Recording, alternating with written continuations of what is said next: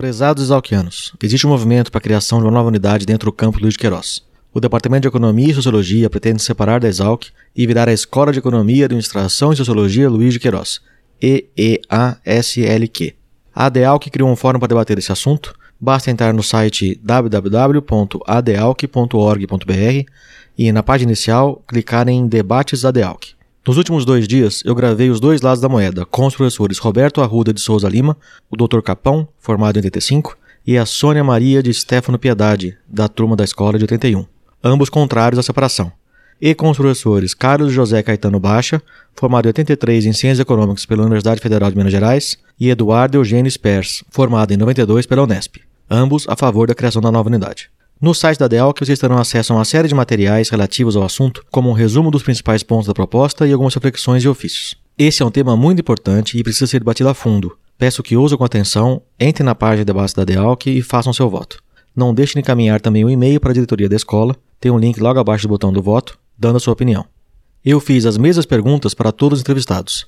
O plano inicial era falar com o professor Roberto Arruda e depois com o professor Baixa. Mas como na conversa com o professor Baixa o professor Eduardo também participou e eu já tinha gravado com o professor Roberto Arruda, eu convidei a professora Sônia para ficar mais justo e termos duas opiniões dos dois lados. Diferente dos outros episódios do Exalcast, neste especial eu não interagi com os entrevistados. Não quero nesse momento expressar uma opinião, mas posso fazer isso no futuro episódio. Eu quis trazer esse debate para que vocês possam balizar melhor o voto. Entre em contato com os professores da atual congregação. São eles e o diretor que tomarão a decisão final. Eu vou pedir para o RG colocar a lista no site da DEALC. Contamos com todos os alquianos espalhados pelo Brasil e pelo mundo para engrandecer esse debate. A escola nos fez grandes profissionais, mas nós, como ex-alunos, fazemos da Exalc uma grande escola. Um grande beijo a todos. Bom dia, professores. Estamos aqui reunidos para falar sobre a criação da nova unidade dentro aqui do campus Luiz Queiroz. E eu queria que vocês se apresentassem, por favor. Meu nome é professor Eduardo Eugênio Spers, do Departamento aqui de Economia, Administração e Sociologia. Meu nome é Carlos Baixa, atualmente sou chefe do Departamento de Economia, Administração e Sociologia. Na sua visão, como os estudantes do campus de Queiroz serão beneficiados pela criação da nova unidade?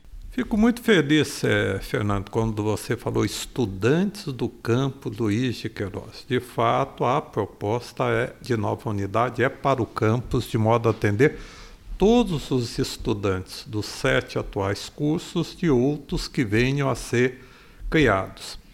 O fato é que o nosso campus tem hoje duas grandes áreas bem diferentes em termos de avaliação. De um lado, ciências sociais aplicadas, ciências humanas, que compõem o Departamento de Economia, Administração e Sociologia, e os demais departamentos em ciências agrárias e biológicas. Com a criação da nova unidade, nós vamos focar especificamente nessas áreas de ciências sociais aplicadas ciências humanas, ampliando e principalmente consolidando as nossas áreas atuais de ensino, pesquisa e extensão, e, portanto, os estudantes vão ampliar o seu acesso a essas três categorias de ensino, pesquisa e extensão nas áreas específicas que são o nosso foco de atuação. Bom, é, Fernando, parabéns aí pela iniciativa, essa discussão importante. Eu acho que a Exalc, ela evoluiu, né? Evoluiu hoje, ela tem, como o professor Baixa colocou, é, sete cursos, né? Isso não, não tinha antes, né? Então é uma nova realidade e a gente tem expandido, né, as áreas de atuação aqui dentro do departamento de administração. Hoje a gente tem cursos em nível de lato senso, por exemplo, é, que não tem a ver com agronegócio, são na área é, de gestão. Então a própria né, universidade ela foi criada nas áreas de ciências, né, em separado, né, ciências biológicas, né, ciências exatas, né, ciências na área de saúde e também na área de ciências sociais aplicadas, que é o nosso caso. Né? Então, aqui, por exemplo, a gente tem é, pesquisas na área né, de gestão de recursos humanos é, que entrevistam presidiárias, né? não estão né, ligadas ao contexto do agronegócio. E a gente tem alunos envolvidos nessa pesquisa, né? tanto em nível de graduação quanto em nível de pós-graduação. Né? Então, eu mesmo, na minha disciplina de marketing, tenho levado os, cursos, os alunos do curso de administração para visitar empresas é, que não atuam na área né, de agronegócios. Então é, é, muito interessante que, na verdade, você está expandindo né, e está contribuindo com a ideia de uma nova né, unidade né, para contemplar essas novas demandas que estão surgindo, né, dentro, tanto no curso de economia quanto no curso de administração. Né? É lógico que a gente tem que pensar olhando para frente né, e não para trás. A gente tem que olhar quais são as melhorias né, que podem vir. Então eu só enxergo melhorias né, para os alunos. Né? Então eles vão ganhar, até porque muitos dos alunos né, que hoje estão ligados a agronegócio podem ter uma visão né, diferente daquela né, que é a realidade do agronegócio e com isso expandir a sua área de conhecimento, até porque os alunos vão continuar né, é, tendo a possibilidade de cursar qualquer né, disciplina que é atualmente oferecida aqui pelo departamento. A USP já tem duas unidades de economia e administração, a FEA Ribeirão e a FEA São Paulo em que a criação de uma nova unidade em Piracicaba beneficia a sociedade e a USP? Oh, excelente comparação, Fernando, pegar a FEA São Paulo e a FEA Ribeirão. E eu vou voltar um pouquinho antes. Antes nem existia a FEA São Paulo, era uma faculdade de Economia Ciências Sociais na Maria Antônia, quando foi para o campus da cidade universitária, separou a FEFELESTE da FEA, depois separou a Psicologia. Como o Eduardo disse, a, as áreas de conhecimento, mesmo que sejam ciências sociais aplicadas, têm especificidades na área de economia, na área de direito, na área de sociologia, na área de psicologia. E isso a USP tem respondido. Então, inicialmente da Maria Antônia, depois separou a FEA, a FEFELESH, a própria FEA Ribeirão foi separada da FEA São Paulo, no que a gente chama de deseconomias de tamanho que surge tanto acadêmico como administrativamente. À medida que você é muito grande, você pode ser até competente, mas você vai ser ineficiente por não conseguir trabalhar com todos. E a USP está nesse caminho de ter unidades menores e que possam melhor tratar suas questões. Então, nós temos três faculdades de odontologia dentro da USP. Nós temos duas de economia administração e a própria USP que quer criar a terceira.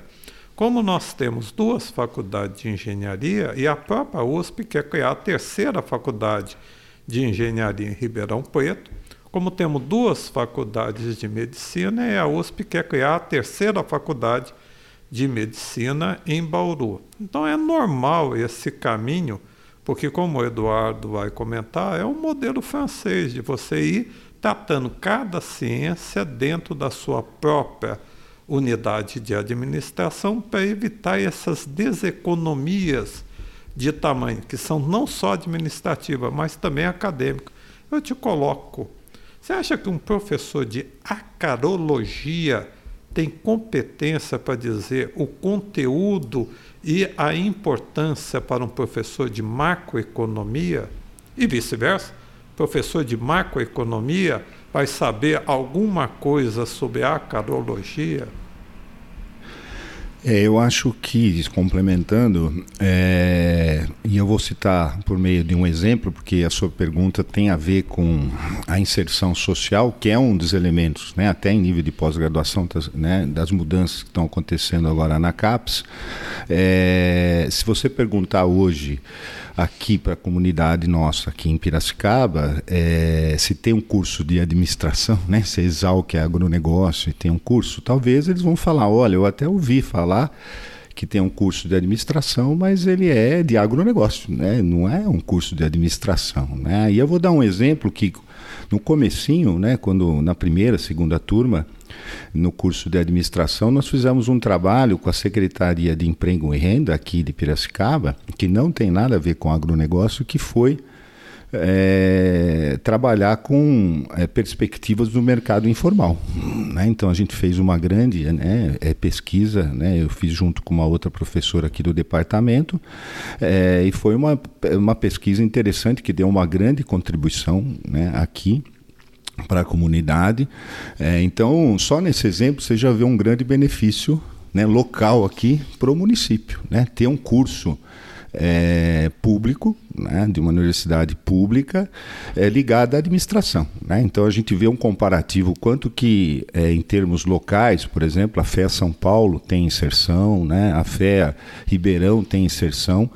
Né, junto à comunidade local, por exemplo, né, que é um dos stakeholders aí que eu, que eu colocaria. Né? Então a visão que a gente tem né, das aplicações com a criação de uma nova é, unidade vai dar uma perspectiva muito mais completa. Né? Então a visão é de que você tem sim né, excelência na área de agronegócio, né, mas também você tem excelência em outras áreas. Né? Então eu acho que a possibilidade de inserção social com a criação de uma nova unidade, ela é, é exponencial. Né? Eu tenho certeza que a gente vai poder ter uma inserção social, tanto local quanto nacional, muito maior né, com a criação de uma nova unidade. Como o professor Baixa colocou, é, são epistemes diferentes. Né? Então, a, a proposta está totalmente né, academicamente contemplado e faz muito sentido. Né? Então, se você me imaginar hoje é, a FEA junto né, com um curso, por exemplo, de biologia, né, junto com um curso de medicina, é, não faz sentido, né? É, porque ela não evoluiu né, dessa forma. Né? A FEA, por exemplo, poderia ter crescido para as outras áreas, mas não aconteceu. Então, a lógica realmente é diferente. Né? E a gente vê o potencial hoje tanto que a fé Ribeirão, tanto com a fé São Paulo, tem de extensão, né, de relação com a sociedade. A criação de uma nova unidade terá algum impacto nas contas da USP? Fernando, muita gente ainda está achando que a USP está em crise. A USP não estava em crise. Há cinco anos atrás, de fato, a USP tinha uma despesa com a folha de pagamento que ultrapassava a sua receita, ou seja, não tinha dinheiro nem para pagar os salários chegou a termos despesa de salários de 104% da sua receita. Hoje a folha de pagamento está em 90%. E aí abre um espaço para a USP, que é muito empreendedora, vamos crescer, vamos continuar crescendo. A criação dessa nova unidade em Piracicaba não vai implicar maior custo com mão de obra, os professores são os mesmos, com espaço físico e o que terá é um pequeno acréscimo de cargos. De, por exemplo, hoje há um chefe de departamento que sou eu, vou ser destituído e vai surgir um novo diretor. E esse novo diretor, diga-se, é indicado pela reitoria, ninguém aqui está pensando em cargos próprios. Esse novo diretor, em vez de ganhar a comissão de chefe, vai ganhar a comissão de diretor. A secretária de departamento passa a ser secretária de unidade. Esses acréscimos hoje totalizam próximo, abaixo de 15 mil reais por mês.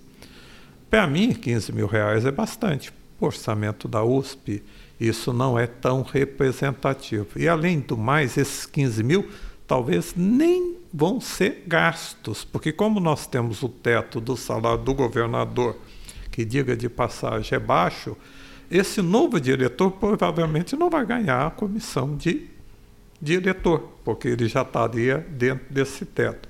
Então, dois pontos. A USP hoje não está mais em crise financeira. Ela tem hoje uma margem para crescer e quer crescer. E o segundo, que esse gasto, que é inferior a 15 mil reais por mês, pode não se concretizar.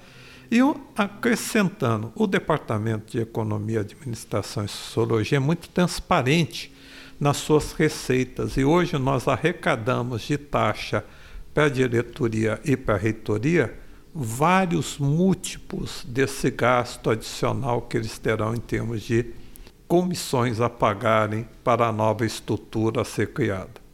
É, complementando também, a, essa questão que talvez não seja tão fácil, né? E por isso que às vezes as discussões são mais emocionais do que técnicas, né? Então eu desafiaria aí é, alguém assumir né, o lugar aqui do professor Baixa na gestão de um departamento, por exemplo, grande, né, que nem o nosso, e com especificidades muito grandes. Né? Então a gente tem um tipo de custo que é ineficiência de gestão, né? ou seja, quando você tem uma estrutura e a, e a gestão moderna é você criar é, uma estrutura vertical bem pequena, né? Que você tem agilidade, né? Por exemplo, na compra, né, de equipamentos, né, na contratação, né, de um professor, né, que vai atuar numa área específica, né, uma episteme específica como é a nossa.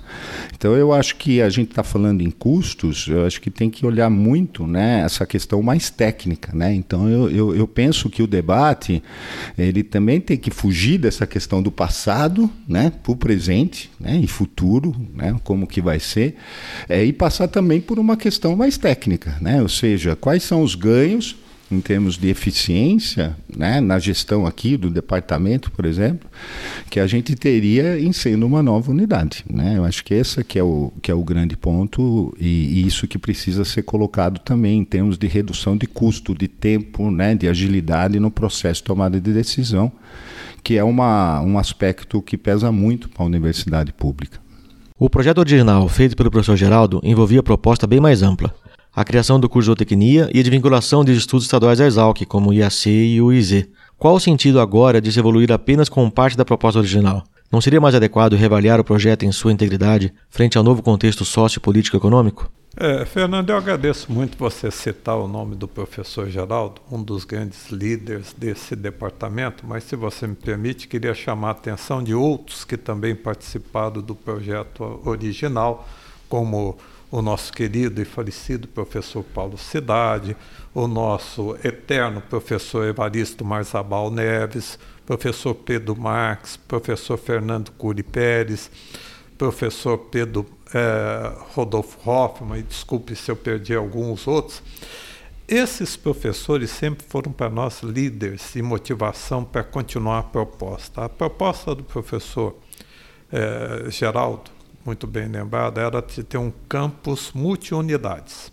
E dentro dessa proposta, eh, há várias etapas que se podem consolidar. A proposta do curso de zootecnia, a proposta do curso de eh, estatística está aprovada, depende da USP implementar num momento adequado. A mesma coisa dessa proposta da criação de nova unidade. Ela já passou na universidade, dentro da Exalc, em 2013 e ela é parte desse crescimento. Só que sempre você tem que ter vários projetos e não necessariamente conseguir implementá-los simultaneamente. Cada um tem o seu período. Na questão anterior, você me perguntou: ah, a USP está em crise? Não, a USP não está em crise. É justamente por ela não estar tá mais em crise que agora ela quer discutir a criação de algumas unidades que vão permitir necessariamente um crescimento. Então, por exemplo, se nós tivermos a, a unidade de economia e administração, provavelmente, em algum momento, nós já vamos ampliar o número de vagas desses cursos. Nós estamos criando agora uh, um prédio de 1.800 metros com salas de aula muito mais amplas. Vai ser uma tendência natural de crescer. Aí são 40 vagas por ano de economia e administração. Com certeza, daqui a pouco já vão passar para 45, 50, dentro de um processo normal de crescimento. É, a ideia, né, quer dizer, quando você fala né, lá na proposta de 2013 para agora, é, eu só vejo ao contrário, ela fez, faz muito mais sentido. Né? Se em 2013 né, já era uma proposta é, consistente, é, hoje ela faz ainda muito mais sentido, porque você tem é, um curso de pós-graduação também agora, né, em administração, né, que uma das áreas né, não é agronegócio, é organizações. Você tem uma série de turmas já formadas em administração, né, e muitos dos alunos não estão atuando né, na área é, aí de agronegócio. Então, assim, a nossa a questão da discussão epistêmica, né, acadêmica, ela faz hoje muito mais sentido né, do que em 2013. Né? Então, eu acho que assim, a, os argumentos para a criação da nova né, unidade só aumentaram, né, na minha opinião. Qual foi a motivação para se evoluir com o projeto da Escola de Economia, Administração e Sociologia Luiz Queiroz nesse momento específico? Bom, como eu já disse várias vezes, a USP não está em crise. A USP agora tem uma pequena margem para crescimento. Nesse ano, ela cedeu 150 novos professores. Veja, são 150 novos professores. Se alguém está em crise, não vai abrir vaga para 150 novas. E ela elege aí três possíveis unidades que, pela sua especificidade e a potencial de crescimento, possam ser criadas seria a Faculdade de Medicina em Bauru, separando da Faculdade de Odontologia, porque vai permitir aí a faculdade de odontologia crescer de medicina crescer. A faculdade de engenharia em Ribeirão Preto, separando a física e a química da psicologia, da música, das letras, para que cada uma cresça.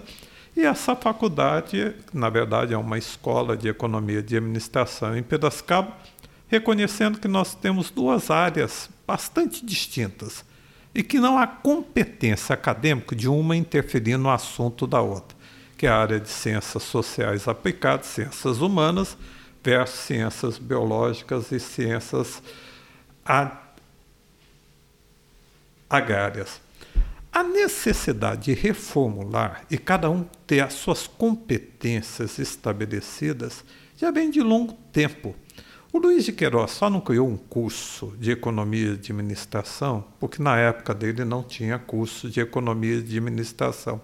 Mas o Luiz de Queiroz ele era contemporâneo ao Henri Fayol, que já falava sobre a importância das funções administrativas, de cada um cumprir etapas diferentes. Setor pessoal tem que ser diferente de setor financeiro, do setor de compras. E é justamente esse momento que a USP nos permite da gente separar em unidades administrativas separadas dois campos de atuação diferentes: ciências sociais aplicadas, ciências humanas de um lado, versus ciências biológicas e agrárias de outros. As competências são diferentes. Eu volto a falar para você como pode um professor de controladoria e finanças opinar sobre uma área de solos e vice-versa, como um professor de solos pode opinar sobre a área de controladoria e finanças. Controladoria e finanças não existia na Exalc há 10 anos atrás, foi criado dentro do curso de administração. É, eu acho que, na verdade, é, as coisas têm que acontecer em algum momento, né? Porque está sendo acontecendo agora é porque é, precisa acontecer agora, né? Na verdade, ela começou em 2013, né? Ela, acho que a USP passou por uma crise, então realmente isso foi colocado em stand-by até esse momento.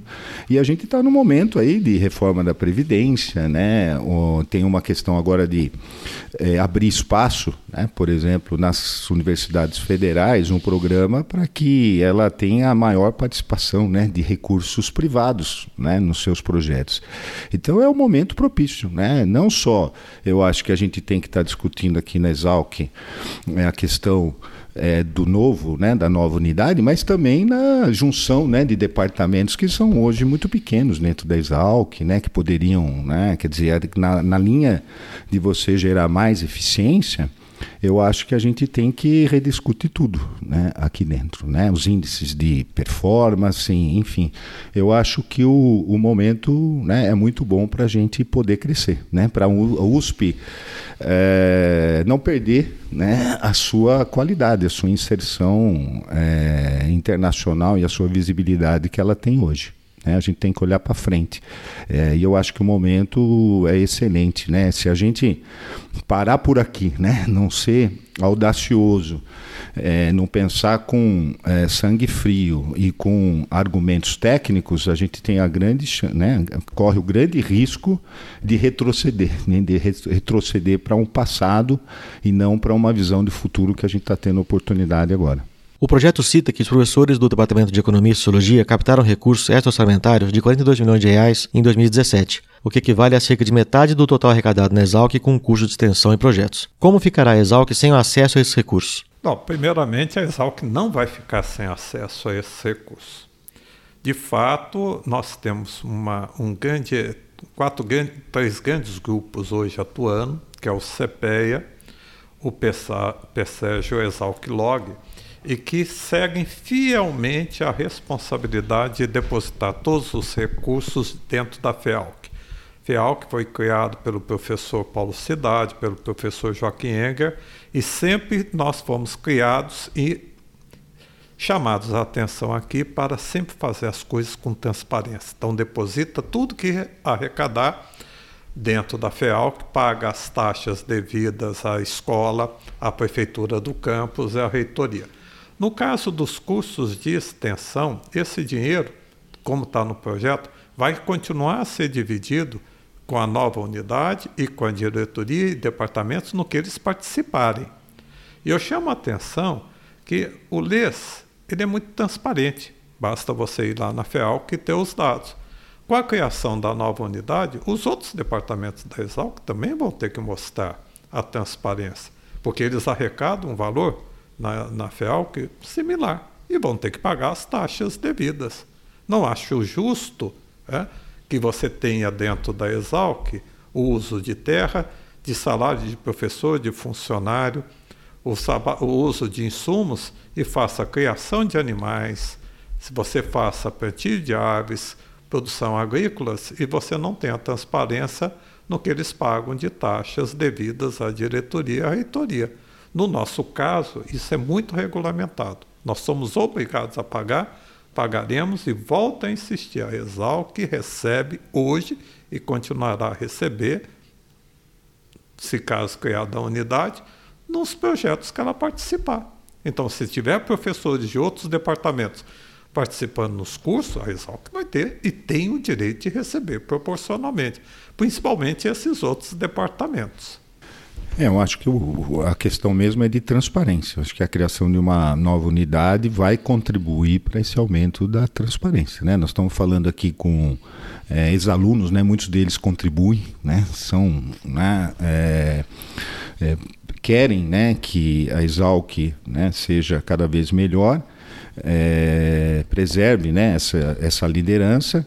Então, eu imagino que essa criação da nova unidade vai permitir com que esses próprios né, ex-alunos né, saibam melhor como que está sendo aplicado os recursos aqui da Exalc. Hoje, do jeito como está, a Exalc sendo a única unidade e tendo todos os cursos sobre o seu guarda-chuva. Agronomia, economia, floresta, ciências de alimentos, ciências biológicas, todos os cursos no mesmo guarda-chuva algum aluno sai prejudicado? Oh, Fernando, hoje, de fato, quem é prejudicado pelo fato do LES ficar dentro da Exalc são os estudantes de Economia, Administração e de Licenciatura. Essas três categorias, professor, os alunos de Economia, Administração e Licenciatura são prejudicados porque a administração passada e atual criou o chamado Índice de Performance Acadêmica. E esse índice de performance acadêmica, ele pega a métrica de ciências agrárias e biológicas e quer avaliar um professor de economia, administração, sociologia e licenciatura com essas métricas. É a mesma coisa de você pegar um atleta de 20 anos que está treinando corrida nos últimos 15 anos e querer que ele faça uma aposta de corrida com um bebê de 3 anos. É, logicamente que o atleta vai ganhar muito mais, porque são métricas diferentes. Então, a partir desse IPA, o Departamento de Economia, que responde por 40% da, dos, das disciplinas de graduação, tem dois cursos de graduação, Economia e Administração, dois cursos de pós-graduação, em Economia Aplicada e em administração, que tem dois cursos de licenciatura, é sempre o lanterna nesse IPA. E aí a gente não recebe professores. Nos últimos cinco anos, a Exalc ganhou 15 professores. Se você tem 40% da carga didática, você teria que ganhar o quê?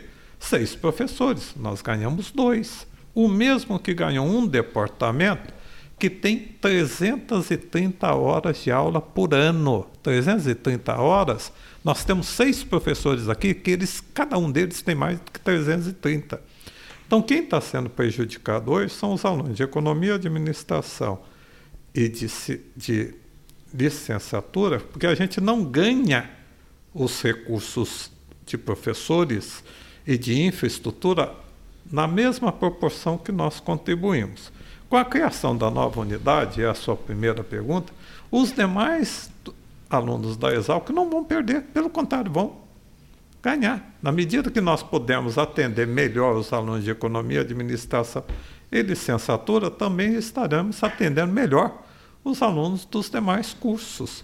Se nós ganharmos um professor a mais, se nós tivermos uma infraestrutura melhor de biblioteca, isso é para todo o campus do de Queiroz, não é só para esses alunos. Então, em relação a é, essa questão de avaliação, né, com a criação da nova unidade, é, só para dar um exemplo, o, no questão da pós-graduação aqui da economia, né, é, quando você avalia situações né, acadêmicas né, iguais, ou seja, comparando o departamento é, nosso aqui com a Fé São Paulo, né, com a Fé Ribeirão, nós temos índices muito bons, né, diferentemente do que quando você compara áreas totalmente diferentes. Né? Então, a área, por exemplo, de, a, a pós-graduação aqui na economia, é, o nível de, de publicação é igual né, à pós-graduação da Fé em, em, em São Paulo.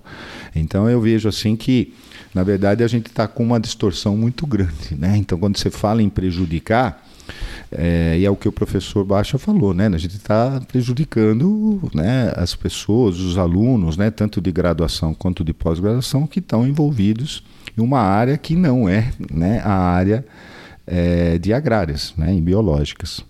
Professores, muito bem. Finalizando, eu vou deixar agora um tema livre, cada um pode falar o assunto que quiser e depois a gente encerra. Fernando, eu, eu mudaria agora a pergunta assim: será que o LES tem competência para ser uma unidade? Vou passar para vocês alguns números, vocês que são nossos ouvintes. Hoje o LES tem 47 docentes, somos 33 ativos, 10 professores aposentados, que são o nosso maior patrimônio, que estão aqui, 4 temporários, e temos dois a serem contratados. Somos 49 docentes. Tem unidades da USP que às vezes tem 14, no máximo 20. Temos dois cursos de graduação plenamente aqui colocados, em Administração e Ciências Econômicas. Dois cursos complementares de formação, que são Ciências Agrárias e Ciências Biológicas. Dois cursos de pós-graduação estrito senso, mestrado e doutorado em Economia Aplicada e mestrado em Administração. Oito cursos de MBA. Somos 126 disciplinas de graduação 36 disciplinas de pós-graduação e total transparência. Os recursos que nós arrecadamos, todos entram dentro da USP, pagam taxas. A pergunta é: esses números não nos credenciam para ser unidade? E por que, que então tem tanto pessoas dentro da Exalc e ex-exalquianos questionando?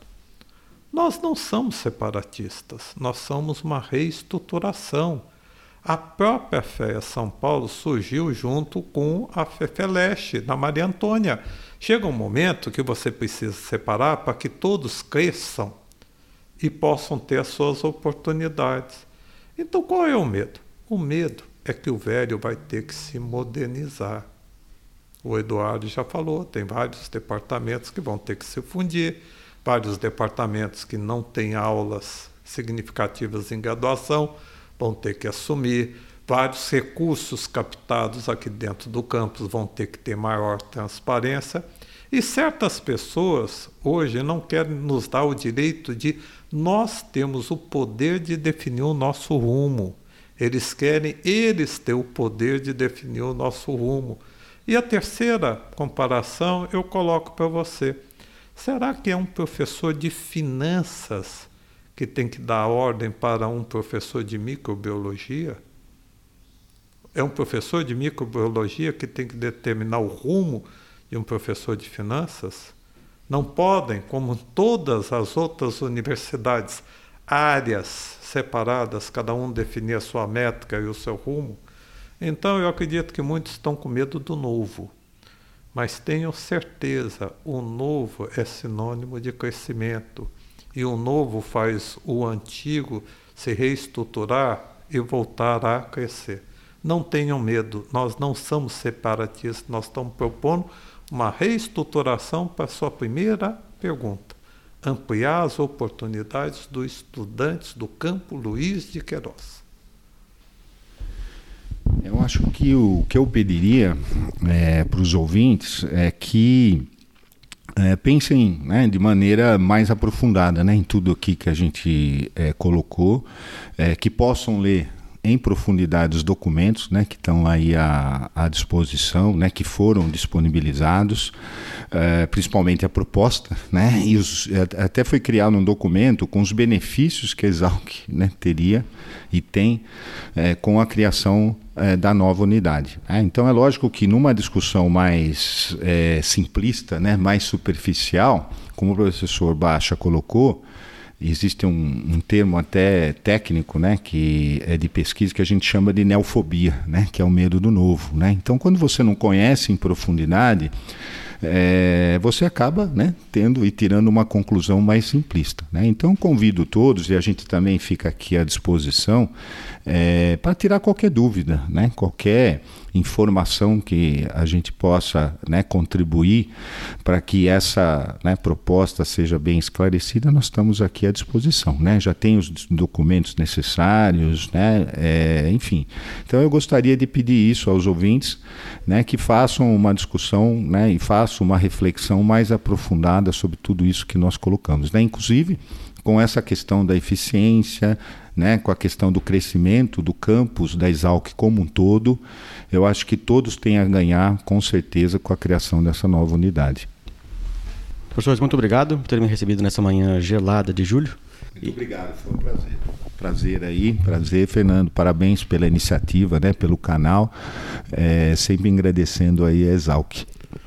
Obrigado, Fernando, pela oportunidade. Como o Eduardo falou, estamos à disposição para qualquer outro ex-exalquiano que sempre seja do nosso campus vir conversar com nós. Estamos aqui com o professor Roberto Arruda, do Departamento de Economia e Sociologia da Exalc, USP. Professor, boa noite. Boa noite, é um prazer estar aqui, Dindim. Tudo bem? Vamos falar contigo. Bom dia, professora. Eu queria que você se apresentasse, por favor. Bom, bom, dia, eu sou a professora Sônia Maria de Stefano Piedade, do Departamento de Ciências Exatas, e atualmente sou coordenadora do curso de Engenharia Agronômica da Exalc. Na sua visão, como os estudantes do campus de Queiroz serão beneficiados pela criação da nova unidade? Boa pergunta. Os alunos em si, primeiro momento imediato, não tem impacto nenhum, porque a gente não está falando de criação de cursos, mas de uma unidade. Quer dizer, para todos os efeitos serão os mesmos cursos. Por enquanto não existe plano nenhum de criar um novo curso, alguma coisa diferente, né? Mas eu acho que tem um impacto negativo importante, que é o seguinte: acho que duas coisas são importantes ter dentro de um campus: diversidade e uma colaboração, uma integração entre os alunos. A diversidade já existe com os cursos. Então você tem pessoas que pensam mais para a área de exatas, mais para a área de biológicas, isso já está lá misturado, o pessoal de humanas, está tudo uh, já existe hoje no campus. O que, que, vai acontecer? Vai afetar a integração, porque já hoje já existe, de certa forma, um distanciamento do grupo que fica para o lado de lá, vamos dizer, da Estrada Monte Alegre, né, do, do departamento lá onde está o, o pavilhão de engenharia, do restante do curso. E aí, com uma nova unidade, vai ficar mais distante ainda. Então, essa riqueza que existe, diversidade de pessoas, de pensamentos, de formação, vai ficar cada vez mais eh, penalizada com isso. Então, acho que tem um impacto muito negativo no sentido de perder uh, essa união, essa integração, essa complementaridade que teria de pessoas com formações diferentes. E um outro aspecto, pensando de impacto para os alunos, é que soam algumas coisas muito estranhas. Por exemplo, de, os dois cursos de licenciatura ficarão na nova unidade. Das dezenas de licenciaturas que existem na USP hoje, não existe nenhuma que isso aconteça. Você pega mesmo São Paulo, na capital, lá no, no, na Armando Salles de Oliveira, você tem a Faculdade de Educação, que teoricamente é o, vamos dizer, o cerne da licenciatura, ela não tem nenhum curso de licenciatura. Agora, o IME tem matemática, bacharelado e licenciatura, que recorre eventualmente para alguma outra disciplina dentro da faculdade de educação. Mesma coisa vale para ciências biológicas e outros cursos. E nós teremos dentro da Exalc um curso de ciências biológicas com a licenciatura sendo oferecida para outra unidade. Onde que vai estar o casamento, o projeto político-pedagógico comum da licenciatura da área com o curso base? Estou falando de ciências biológicas, mas o mesmo vale para a engenharia agronômica e engenharia florestal com licenciatura em agrárias não faz muito sentido você estar tá trabalhando com unidades distintas, licenciatura em agrárias, uh, separada de engenharia agronômica e engenharia florestal, que são os dois cursos, vamos dizer, que são base para essa licenciatura. Se você separa em duas unidades, são duas, uh, dois projetos político-pedagógicos distintos uh, que não vão se falar numa comissão de graduação. Então, eventualmente, pode caminhar um para um lado indesejado do outro. A gente não sabe o que pode acontecer. O ideal é que ficasse junto como acontece com qualquer outra licenciatura nas outras unidades da USP. Bom, Fernando, eu acho que em geral os alunos só perderão com a criação da nova unidade, em termos de convivência, de diversidade de formação, né? Uh, e os que mais serão prejudicados, e essa é a preocupação da COC Agronomia, são os da engenharia agronômica, pois além de terem sete disciplinas no departamento de economia, eles têm a área de concentração em economia e também a licenciatura em ciências agrárias. Isso compromete um pouco o nosso curso pelo seguinte fato: a Exalc, o curso permite que os alunos façam até 20% das disciplinas em outra unidade. A área de concentração em economia, não só em economia, como todas as áreas de concentração, elas exigem que os alunos façam 30%. Então, esse choque já consegue é, deixar a área de concentração em situação difícil. Na minha opinião e na opinião da COC, o ganho acadêmico para o aluno de engenharia agronômica é zero. Os demais cursos também terão problemas, mas menos do que o da engenharia agronômica. A USP já tem duas unidades de economia e administração, a FEA Ribeirão e a FEA São Paulo. Em que a criação de uma nova unidade em Piracicaba beneficia a sociedade e a USP? Então, conforme eu comentei, a proposta é a criação de uma nova unidade, não de novos cursos. Então, dizer, o benefício para a sociedade falar ah, precisa de mais cursos, que eu já ouvi alguns comentários, isso não existe porque não está sendo discutido a criação de cursos em de vagas novas dentro da universidade. Então, esse assunto de impacto para a sociedade não existe. O que, que vai ser de impacto? Impacto negativo na questão de custos. A gente pode até conversar um pouco mais para frente sobre os custos uh, diretos e indiretos dessa criação. E mais do que isso, quer dizer, o que, que era vantagem hoje de você ter vários cursos? Você tem uh, vantagens comparativas de cada um. Então, você tem dentro de um curso, por exemplo, de ciências econômicas, dentro da Exalc, todas as vantagens ter o que era o engenheiro agrícola, o economista agrícola do passado, depois virou rural e foi mudando de nome.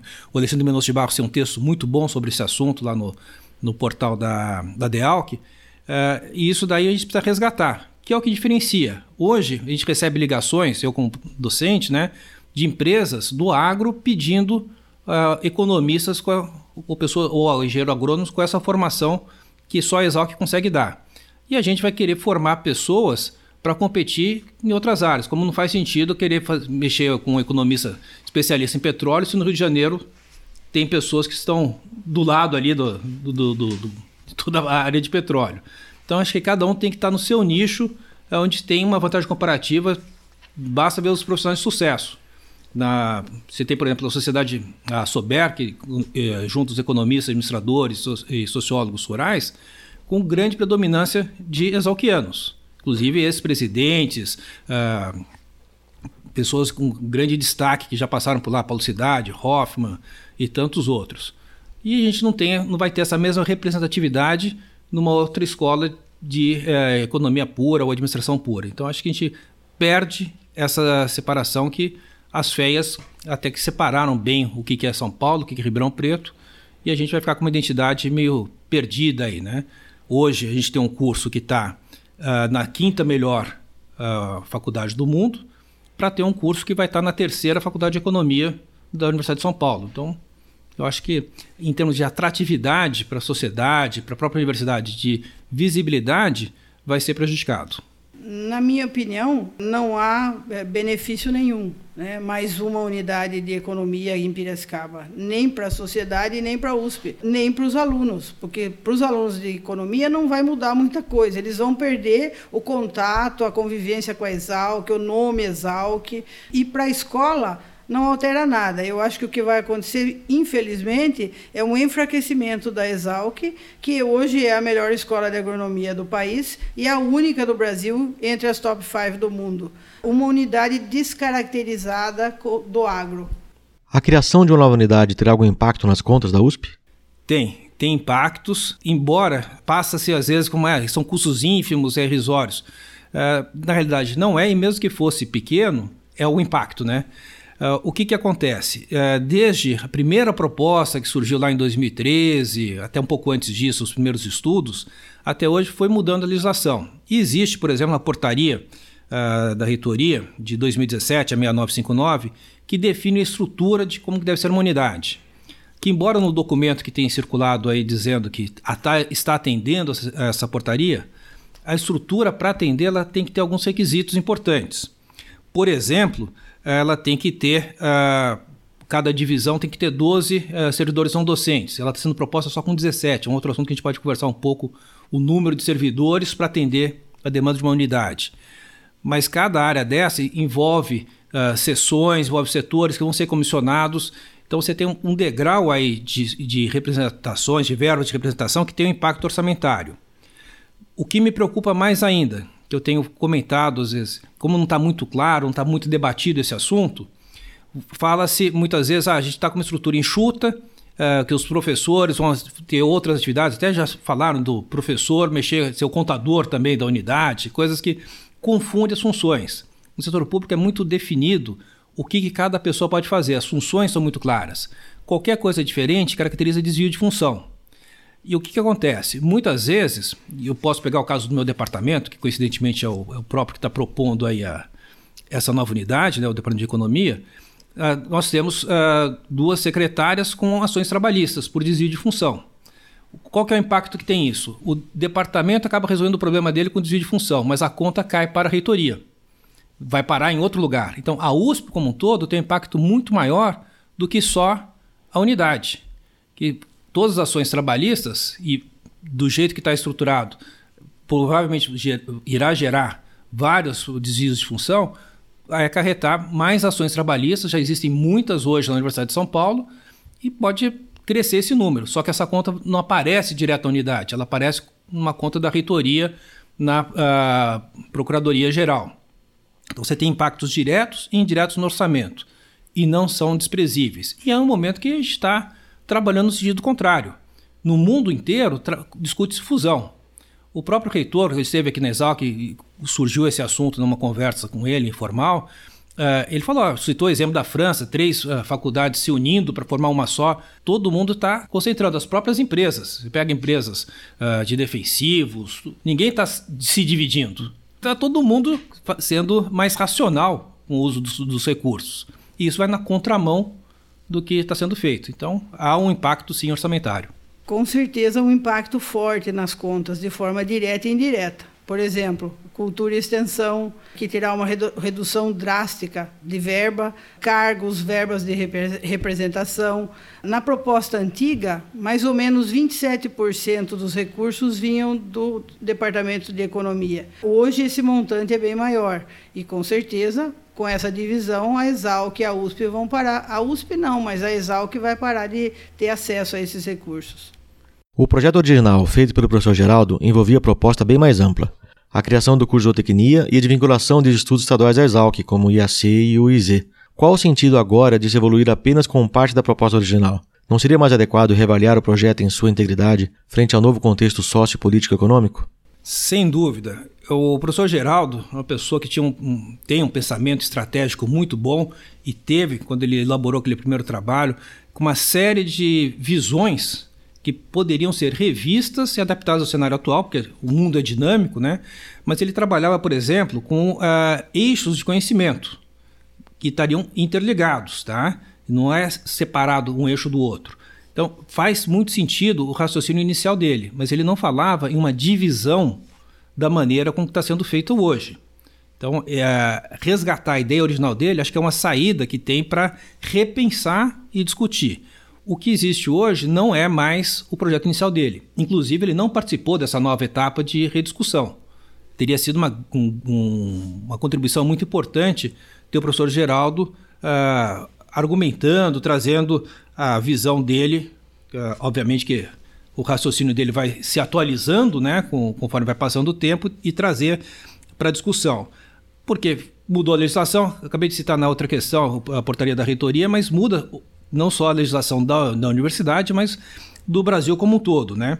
Então a gente tem que estar atento a isso e a discussão de servidores, né? Como que isso se encaixa com o orçamento. Então, complementando até o que eu havia iniciado a falar na, na outra questão, veja o que, que você tem uh, quando você separa e sai da, da proposta original do professor Geraldo para essa atual proposta, uh, que é diferente da de 2013. É importante ressaltar isso. Em 2013 houve uma proposta que foi discutida na congregação que era de parte do departamento criar e tinha também a zootecnia, tinha outras, o departamento de ciências humanas e outras coisas. Nessa nova visão de você separar e criar uma, uma unidade uh, específicas, estão falando em um número de 47 e futuramente 49 docentes, com apenas 11 servidores. É uma jabuticaba. Não existe nenhuma unidade da Universidade de São Paulo que consiga trabalhar com essa relação docente-servidores. Fala-se muito, ah, mas teve exemplos de sucesso, por exemplo, em São Carlos, que criou o Instituto de Física ou de Química. Você tem uma ideia? O Instituto de Física são 82 docentes para 179 servidores. A Química de São Carlos, 56 docentes, 132 servidores não docentes. Isso é, do Anuário Estatístico da Universidade de São Paulo, do último ano que encerrou, de, o último disponível que tem. Mesmo a FEIA Ribeirão, que é uma estrutura mais enxuta e tem, vamos dizer, características parecidas em termos de laboratório, essas coisas, ela tem é, 71 servidores não docentes. Como que a gente vai pensar numa unidade só com 11 servidores não docentes?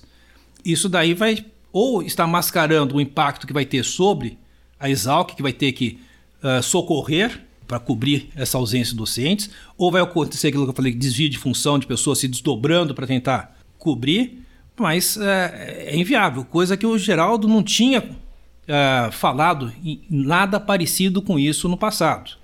Então todos esses aspectos precisam ser revistos. Os impactos orçamentários, os impactos em termos de pessoas, tudo isso a gente tem que olhar. Além, é óbvio, e o mais importante, dos impactos acadêmicos, que não foram discutidos a fundo até agora. Com certeza, e essa é a posição da COC Agronomia, nós discutimos isso em reunião e a nossa proposta é que seja o projeto seja reavaliado. Hoje o momento é outro em todas as situações sociopolítica econômica, né? É totalmente diferente do projeto inicial, né? E a gente está propondo para que ele seja rediscutido de forma bem ampla e seja votado novamente na congregação. Qual foi a motivação para se evoluir com o projeto da Escola de Economia, Administração Sociologia Luiz Queiroz nesse momento específico? Existe algumas movimentações de criação de novas unidades com outras premissas. Então, você tem uh, em Ribeirão Preto, em São Carlos, que são coisas, por exemplo, você pegar a Faculdade de Filosofia, Ciências e Letras de Ribeirão Preto e separar por eixos de uh, exatas, biológicas e humanas. Então, veja, estou separando coisas que já são diferentes da sua essência. Não é o caso nosso que a gente está desmembrando, arrancando um pedaço da formação do engenheiro agrônomo, por exemplo, para criar uma nova unidade. São coisas distintas. Acontece, por exemplo, em, em Bauru, você tem um curso de medicina vinculado à faculdade de odontologia. Ora, criar uma unidade para a faculdade de medicina, separando da de odontologia, é completamente diferente do que nós estamos falando agora. Mas como já existe essas outras discussões de novas unidades, repito, num contexto, num cenário bem diferente do que nós falamos, uh, tentou-se resgatar, ou está se tentando resgatar uma proposta de 2013, modificada com alguns impactos importantes, tá? Uma, portanto, é uma nova proposta que difere das demais, pegando carona nessa discussão. Então é importante que no meu ponto de vista, que a universidade separe as outras propostas de criação de unidades dessa, porque são motivações diferentes uh, em ambientes né, bem diferentes. Uma outra motivação que é alegado é aumentar a representatividade que existe o campus dentro uh, da universidade como um todo. Então, você tem, por exemplo, o órgão máximo da universidade é o, o Conselho Universitário, o chamado CO. No CO, você tem representantes, dois de cada unidade, então você dobraria, sem contar que existe uma representação uh, do SENA via institutos, que coincidentemente hoje está o SENA, mas poderiam estar os representantes, né, mas só pegando as unidades de ensino, então você dobraria da Exalc para ter Exalc mais uma unidade.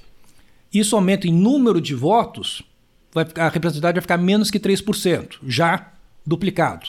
Ou seja, é pouca coisa, não é isso que vai mudar algum cenário. A gente não sabe também se vão falar a mesma língua. Os diretores daqui a 5, 10, 20 anos, cada um pode ter uma cabeça completamente diferente e ser até pior ter um voto contrário. E o que eu acho mais importante nessa discussão de representatividade, e eu trago sempre o exemplo de futebol. Pensa na Federação Paulista de Futebol, tá lá Palmeiras, Corinthians, tal e o 15 de Piracicaba. Todos têm um voto na reunião. Eu nunca fui numa reunião deles, mas imagino que quando o Palmeiras fala, o pessoal ouve. Quando o Corinthians fala, o pessoal ouve. Quando fala o 15, fala, bicho, Você está chegando agora, não, não é. É diferente. Mesma coisa com o ser universitário. Todo mundo tem um voto, mas quando a Poli fala, oh, escola politécnica, oh, 1800, tanto, vamos ouvi-la, né? Gigante, muito maior que a gente. Medicina, vamos ouvir. São Francisco, vamos ouvir. Exalc, vamos ouvir. Não vou ser indelicado, mas falar uma outra, ah, deixa ele falar, mas não é isso. Como na congregação. Eu faço parte da congregação da Exalc, eu tenho perfeito ciência e, e acato isso com a maior serenidade, que o que eu falo na congregação tem um peso muito menor do que um professor, vamos dizer, um parra, um, um grande nome, tem que ser, tem um peso maior a voz dele. O, na hora de votar, os dois têm o mesmo voto, mas faz diferença. Com essa divisão, a Exalc enfraquece, ela perde peso, vai ficar menor, então a qualidade do voto, essa voz, vai ficar mais baixa dentro do conselho. E um voto a mais, que nem eu falei, vai sair de 1,6% para 3%. Não é isso que vai mudar nenhuma votação, não é isso que vai trazer mais verbas. Uh, a gente não tem usado o orçamento, então tem outras coisas para serem resolvidas antes disso. Acho que não é essa motivação a principal que deveria ser considerada. Olha, a única alegação que eu ouvi é de que iríamos aumentar a nossa representatividade no Conselho Universitário, em termos de votação. Mas isso é muito insignificante, é muito pequeno, não é, é convincente. O projeto cita que os professores do Departamento de Economia e Sociologia captaram recursos extra-orçamentários de 42 milhões de reais em 2017, o que equivale a cerca de metade do total arrecadado na Exalc com custo de extensão e projetos. Como ficará a Exalc sem o acesso a esses recursos? A Exalc vai sofrer um impacto muito, muito grande com a falta desse recurso, porque além deles serem significativos, eles são mais fáceis de serem utilizados. Né? Os recursos orçamentários tem toda uma legislação bastante rigorosa e eu acho que faz sentido isso, né? O Tribunal de Contas fica em cima disso e, e por conta disso tem uh, trâmites burocráticos, né? orçamentos, uh, e, mas que dificulta por outro lado. Quer dizer, hoje para você fazer uma compra, por exemplo, a empresa tem que ter conta no Banco do Brasil, nem toda tem conta no Banco do Brasil, uh, tem que estar perfeitas todas as certidões. Então você não consegue qualificar, você fica muito restrito em quem você pode comprar, às vezes acaba pagando o preço mais caro. Com recursos extra-orçamentários, você tem mais flexibilidade, você consegue comprar melhor. Então a gente perde, vamos dizer, um dinheiro nobre que existe hoje, que é esse recurso extra-orçamentário.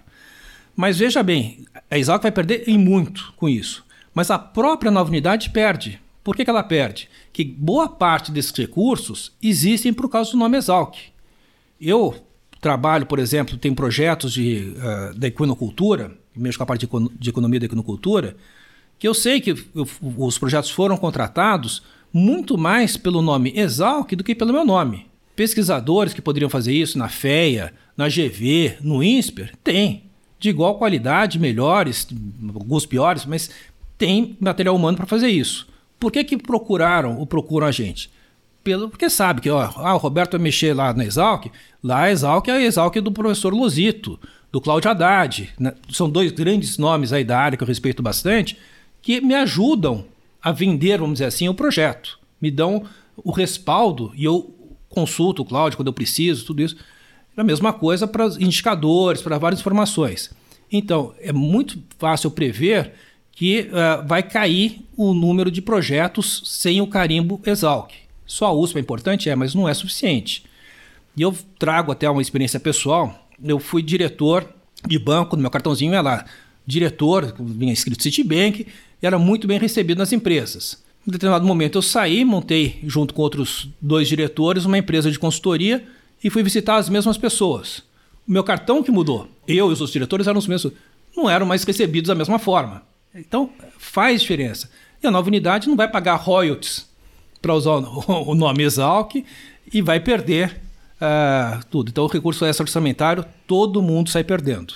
Além de coordenadora do curso de agronomia, eu fui nomeada ou indicada pelo diretor para fazer parte dessa comissão de criação da nova, da nova unidade. E o nosso papel lá era discutir esse projeto. E não houve muita discussão. O que está me preocupando, e deve estar tá preocupando a Exalc como um todo, os recursos vão ficar mais escassos. E eu, como também sou membro do, da Comissão de Cultura e Extensão, e acompanho as aprovações dos cursos de extensão que passam por lá, e eu, uma das perguntas que eu fiz nessa comissão era como ficariam os cursos na Exalc ou na nova unidade? E a resposta que eu tive é que os novos iriam para a nova unidade. E os que já estão, os que já existem, permanecem na Exalc. E eu questionei dizendo que os, os que já existem, em cerca de três anos, não existem mais. Então a Exalc vai ficar sem esses cursos. Né? É claro, e esse recurso é enorme, mas e a resposta, eu não tive resposta convincente. Hoje, do jeito como está, a Exalc sendo a única unidade e tendo todos os cursos sobre o seu guarda-chuva. Agronomia, economia, floresta, ciências alimentos, ciências biológicas, todos os cursos no mesmo guarda-chuva. Algum aluno sai prejudicado? Não, não é. Existe. Uh, e até uma estratégia comum da gente usar, né? Quem não chora não mama, né? De se colocar numa posição de vítima, né? Falar, ah, nós somos perseguidos, nós somos marginalizados. Mas vamos fazer uma análise do que realmente acontece. O departamento, por exemplo, no professores. Até no projeto fala que o número de professores são 47, mais dois que já estão aprovados a contratação para ir para 49. Esses dois que foram aprovados foi em 11 vagas que vieram para a Exalc. Então, dois de 11 foram direcionados para o Departamento de Economia. Se isso é ser vítima, imagina os outros. Veja a proporção, são 12 departamentos, com 11 professores, sendo menos de um professor por departamento. E teve dois. Se isso é ser vítima, isso é ser marginalizado? Eu acho que não. Então há uma propaganda de ser prejudicado que, na verdade, tem uma outra coisa que são brigas que podem ser resolvidas internamente e tem esse tipo de abertura para serem rediscutidos desde que queiram chegar num acordo. Né? Então, eu não vejo sendo prejudicado com a ausência de, de uma nova unidade. E o exemplo é claro pelo que histórico nosso. Grandes nomes de profissionais do passado e do presente se formaram nisso. Eu vou pegar a área de economia, que é onde eu atuo, tem egressos que têm uma bela formação reconhecida no mercado por serem exalquianos. E isso daí vai manter. E resgatar um, um paralelo e falar, ah, mas poderia ser mais aguda a formação, mais profundo se separasse. Tentou-se fazer isso com a pós-graduação. Quando eu fiz a, a, a pós-graduação e anteriores a mim, os engenheiros agrônomos eram muito bem vistos eh, e queridos na pós-graduação e geraram trabalhos muito bons. O teu companheiro de turma, o Vitor Ozaki, tese premiada. A minha tese também é o prêmio da Sober. Então você tem uh, um, um, agrônomos que se deram muito bem na área. Daí criou-se a necessidade de ter o exame da ANPEC, que era, foi restringindo muito mais para pegar economistas e não agrônomos. Veja o número de premiações, o que, que foi acontecendo. Lógico que tem bons profissionais em todas as áreas, mas perdeu-se para outros centros os agrônomos que têm uma formação excelente, são bem selecionados desde o vestibular e poderiam estar contribuindo na área. Então acho que tem muito a perder separando. Estando junto, acho que só tem a ganhar. Eu acho que ninguém é prejudicado nem o aluno, porque ele convive, ele tem o curso dele, nós temos um, uma, uma, instituição hoje, uma unidade de excelência, ninguém é prejudicado. Nem os docentes, nem os departamentos são prejudicados. Claro que cada um faz parte do seu sistema e dando a sua contribuição. Uns têm mais ou menos recursos, outros têm mais ou menos publicações, outros têm mais ou menos projetos, enfim, todos colaboram como podem para manter a excelência da Exalc. Agora eu vou deixar um tempo livre para você falar sobre qualquer assunto. Bom, tem muita coisa, quer dizer, essa é uma discussão que já vem de, há muito tempo, né? O tempo livre poderia falar de qualquer assunto, tem N assuntos, o assunto vem de longa data, né? Por uma questão do acaso, acabou, virei um para-raio, tem vários uh, que não tem, não gostam da ideia no próprio departamento, mas alguns têm medo de ter alguma não vou discutir se é fundamentado ou não, se é razão ou não, mas tem medo de represálias, não vou entrar nesse mérito, mas uh, que acabam não vindo a público e usando eu de, de canal aqui para falar, então tem muitas coisas, não só minhas, mas dos outros também.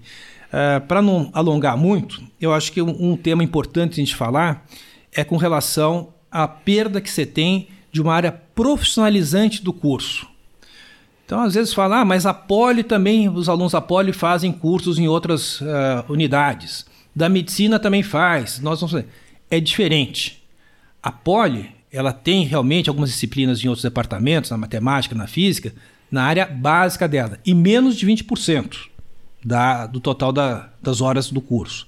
A medicina tem uh, aulas básicas, biologia, tudo isso, em disciplinas interunidades, aonde o coordenador tem que ser da Faculdade de Medicina. É mais restritivo ainda. E tudo sempre na parte básica. Nenhum curso tem a sua área de formação, de atribuição profissional terceirizado. A medicina não tem, sei lá, a obstetrícia da faculdade de medicina será feita na USP Leste. Não, eles não fazem isso. Eles podem ter a biologia, o básico, em outra unidade, em conjunto com outra unidade. E a gente está falando de pegar uma área de sucesso nossa, uma das sete áreas de atuação do engenheiro agrônomo, e terceirizando para outro formar, que pode ter uma visão completamente distinta da nossa. A gente tem que pensar não nas pessoas que estão hoje, mas o que, que pode ser no futuro. Ninguém sabe isso. Então, vai perder essa conexão. Quem garante que vai continuar formando os profissionais que o curso necessita? Então, não, não faz um sentido nenhum isso. A veterinária pode compartilhar com uh, outros cursos áreas básicas, mas ela nunca vai fazer a clínica terceirizando para outro. E para os alunos do curso de Economia e Administração que são lá do, do departamento? Olha, para os alunos, eu acho que eles têm, primeiro, deveriam explorar o, o, a vantagem comparativa que nós temos. Eu vou falar até um, talvez uh, prejuízo da minha parte, porque eu dou aula na parte de base de finanças, eu falo matemática financeira, e, mas eu tenho perfeita noção que é muito complicado competir com a FEA São Paulo, aonde as pessoas têm aula com conselheiros do Itaú, vão fazer estágio em áreas nobres do banco. Um, uma pessoa que gosta da área financeira que está aqui em Piracicaba não tem a oportunidade de fazer o estágio num banco, num cargo como tem lá em São Paulo. Mas na área agrícola, Raizen, Caterpillar, vai ter grandes oportunidades de trabalhar com área de economia, administrativa e tudo isso. Então, se eu tivesse hoje fazendo o curso da Exalc de economia e administração, eu voltaria para essa área aonde nada de braçada é demandado. Temos a possibilidade de ir para outras áreas? Sim. Mas eu acho que não deve ser a ênfase e o foco. Nada impede que eu trabalhar. Eu mesmo, minha formação, eu fui trabalhar com outros segmentos depois que eu voltei para o agro, mas eu tive uma área profissional que a minha base permitiu fazer isso. Então, eu acho que esses alunos perderiam, eles sairiam hoje, que nem eu comentei no início, de estar com uma formação, com um currículo, mostrando o cartão dele de visita, que é o, o monografia, ó, Está aqui, eu me formei na quinta melhor faculdade do mundo, que tem esse reconhecimento centenário, tudo isso, é uma coisa. Outra coisa é ele mostrar o cartão de visita dele. Ah, eu formei na USP, ó, mas é uma escola nova, vai ter que contar toda a historinha porque ninguém vai conhecer ainda. Falar, ah, ah na FEA, FEA São Paulo? Não, não, não é São Paulo. Ah, Ribeirão, não, não é Ribeirão Preto, é Piracicaba. Então vai ter que contextualizar tudo isso. Eu acho que fica muito mais complicado até para a sua apresentação, o início de carreira desse formando na nova unidade, ele vai ter que se explicar. Então, torna tudo complicado desde essa parte inicial. Para os que já são formados, também vai ser muito chato. Ser formado aonde? Numa escola que não existe mais. Aí você que contar toda uma historinha. Ó, estava lá, agora é outra. E não tem nenhum atrativo novo. Você perde tudo que existe. Que, veja bem, você pode usar ou não. Se você quiser falar, não, eu tenho uma formação de agro e tudo mais, você pode usar isso no teu currículo. Ah, não quero, que eu estou indo para outra área, você não pode usar, mas você tem essa opção. O valor de opção é algo importante. Na minha área de economia, você pega, tem uh, opções reais, tem umas uh, black and shows, tem um monte de coisas que trabalham justamente com o valor da opção. E isso ele vai perder esse valor de opção, de poder mostrar, ó, eu tenho essa área também. Eu tenho uma formação diversificada nisso daqui que ninguém tem. Então eu acho que o, o, aluno dos cursos de economia e administração perde. Os de licenciatura mais ainda, porque a licenciatura vai estar em outra unidade, que eu falei que não faz o menor sentido essa separação. Então eu acho que não é um bom negócio não. Estou à disposição e eu acho que o papel nosso é tentar deixar o mais transparente tudo. De novo, eu não sou contra ter nova unidade, não sou, falei das que vão abrir em Ribeirão Preto, tudo isso. Não é ser contra, mas sim de ter uma discussão e ver os impactos sem querer passar por cima de questões que são relevantes, como, por exemplo, a estrutura, o número de funcionários que serão necessários, os custos diretos e indiretos, tudo isso tem que ser muito bem discutido. Eu gostaria de deixar aqui a opinião da COC Engenharia Agronômica e dizer que a coordenação está muito preocupada com esse processo. Né? O nosso objetivo é manter e melhorar o nosso curso. Existem outras coordenações que também estão preocupadas. A coordenação de ciências biológicas, por exemplo, também tem uma licenciatura em ciências biológicas e já se manifestou contra o processo. Né? Existem outros cursos que estão, embora não tenham se manifestado, tem muito mais, tem 11 disciplinas da gestão ambiental que é da economia. Então, a gente tem que ter essa preocupação. E a COC está muito preocupada. Vou voltar no mesmo, no mesmo assunto, mas eu acho que hoje o que a COC propõe, que seja reavaliado esse processo, que ele se passe de novo por votação na congregação e que, se for mesmo tomada a decisão da divisão, que mantenha dentro da Exalc as disciplinas da agronomia, as, a área de concentração eh, em economia, administração e sociologia e também a licenciatura em ciências agrárias. A Exalc é o que é porque tem filhos espalhados pelo mundo levando com orgulho o, o fato de ter passado por aqui e honrando o nome dessa, dessa unidade. Eu acho que o nosso objetivo é manter essa unidade como é, sempre primando pela excelência. Eu é que agradeço a oportunidade, Fernando, e eu quero que fique muito claro que, como coordenadora do curso de agronomia da Exalc, eu não vou medir esforços para manter esse curso cada vez melhor e a nossa Exalc também. Ok, obrigado. Tá ótimo. Vai ser, acho que esse debate vai ser interessante para os ex-alunos que querem participar. Eu acredito que a escola nos fez, mas eu acho que a gente faz a escola também, levando o nome dela para frente. Então a relação é umbilical e vai ser pro resto da vida. Sem dúvida nenhuma. Muito obrigado.